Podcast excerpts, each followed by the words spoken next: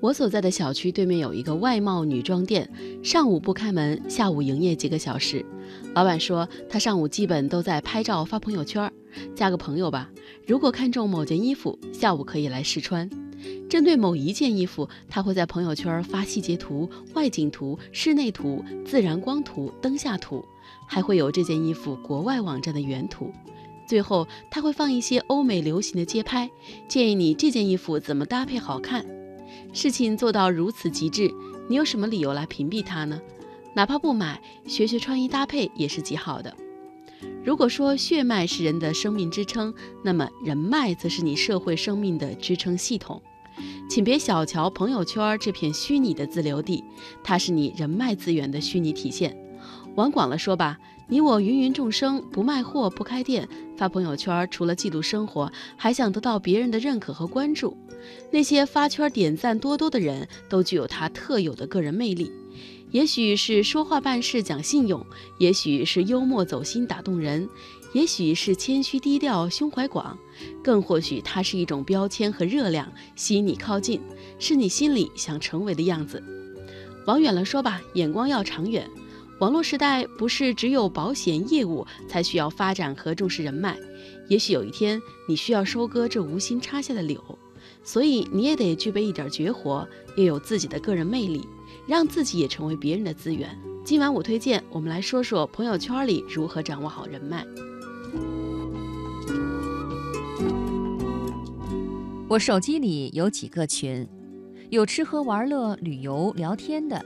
也有各种活动和辅导班加的，偶尔会有一些人通过群聊加我，然后一句你好，或者是什么介绍都没有，直接发来。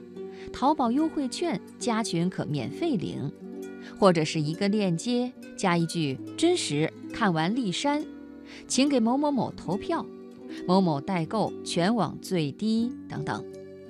每次看到这些，我都觉得。你为什么让我信任你给我的链接地址？我为什么要帮你投票？首先你是谁？其次你又为我做了什么？在你发这条消息的时候，从未站在对方角度考虑过。还有一些微商朋友喜欢刷屏，发一些夸大产品功效的广告语，一天重复好几次，就怕你看不见。努力的微商值得尊敬。但更多的人走入了一个误区，他们觉得刷屏就是努力，夸大效果就能吸引人。有一个前下属，全职宝妈，兼职做微商和保险。出于照顾老同志的心态，偶尔会从他那里买一些日用品。每次包裹里都会有意外之喜，有的时候是特别的小零食，有的时候是夏天正需要的一些水果等等。他从不在朋友圈刷屏保险广告，偶尔发的都是接受培训或者是接受表彰的图片，再有就是带孩子出行的照片。作为一个微商，他的朋友圈人特别多，但是当我每次需要帮忙的时候，他都会及时出现。比如咨询某个产品在国外售价，只要一句话，他很快就会回应，会让你以为他随时都盯着手机。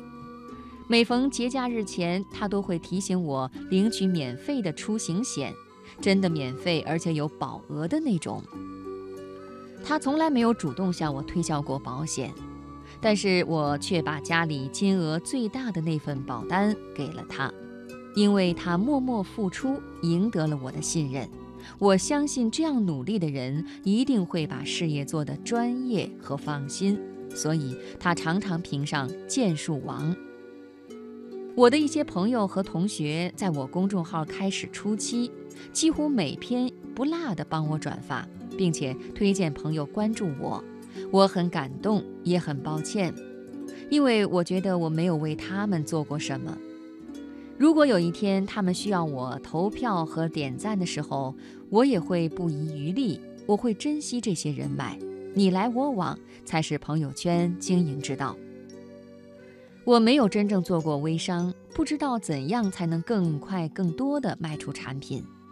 但是看过这么多朋友圈，多少有点明白：如果想成功，除了你慧眼选择的产品，最最重要的是你个人魅力的打造。